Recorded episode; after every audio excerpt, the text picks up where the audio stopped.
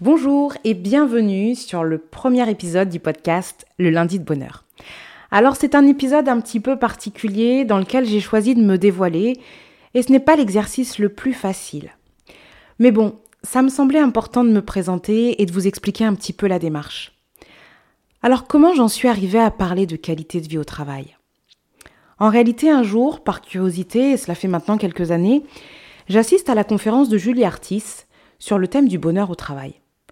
J'ai beaucoup d'admiration pour cette personne. J'espère qu'un jour je pourrai vous la présenter et avoir euh, l'occasion de l'interviewer.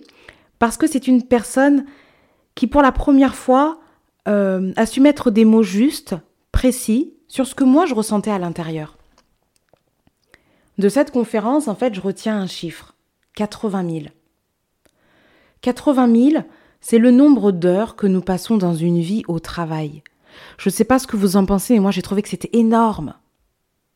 Ce soir-là, j'ai voulu vérifier l'info. Quand je suis rentrée chez moi, j'ai allumé l'ordinateur, je suis allée sur Internet. Et là, j'ai tiré une ficelle, puis deux, et en fait, je me suis retrouvée avec une sacrée pelote. Parce que la qualité de vie au travail, c'est un sujet qui est avant tout humain, et quoi de plus complexe que l'humain. C'est un sujet qui est vaste, qui est pluridisciplinaire, qui est plurifactoriel, et c'est en cela qu'il est passionnant. Actuellement, je suis salariée au sein d'une banque, et même si au premier abord ce n'est pas très sexy de parler d'argent toute la journée, j'aime mon métier. Pour autant, j'ai des journées parfois un peu moins fun que d'autres, je l'avoue, et c'est vraiment dans ces moments-là que je me suis demandé comment je pouvais faire pour que toutes ces heures passées au travail soient les plus agréables possibles, qu'elle ne soit pas synonyme euh, d'ennui, de stress, d'angoisse, ou même dans le cas extrême de burn-out. Ma démarche individuelle, elle ne pouvait prendre sens que si je la partageais avec mon entourage professionnel. Alors j'ai organisé des ateliers sur la qualité de vie au travail qui malheureusement, compte tenu du contexte sanitaire, ont été mis sur pause. Néanmoins, ma conviction, c'est que notre vie, et nous n'en avons qu'une, elle mérite un quotidien professionnel épanouissant. Ma conviction, quels que soient les événements, le contexte, reste intacte. Alors c'est désormais à distance que je continue de parler de ce sujet qui me tient à cœur. Et pour moi, c'est important d'en parler parce que j'estime que c'est un enjeu humain et économique. L'idée du podcast, elle me vient de mes enfants.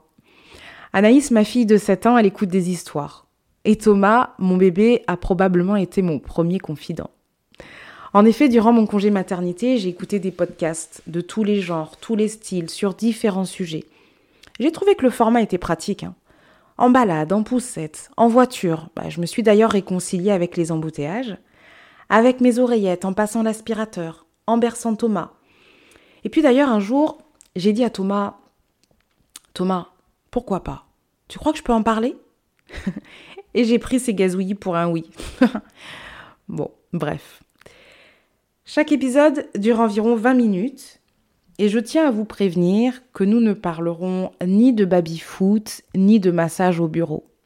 C'est utile, hein Mais c'est insuffisant pour être heureux au travail. Deux lundis par mois, avec mes invités, nous verrons ce qui se cache derrière la notion du bonheur au travail. Dans chaque épisode, prenez ce qui vous inspire, laissez le reste.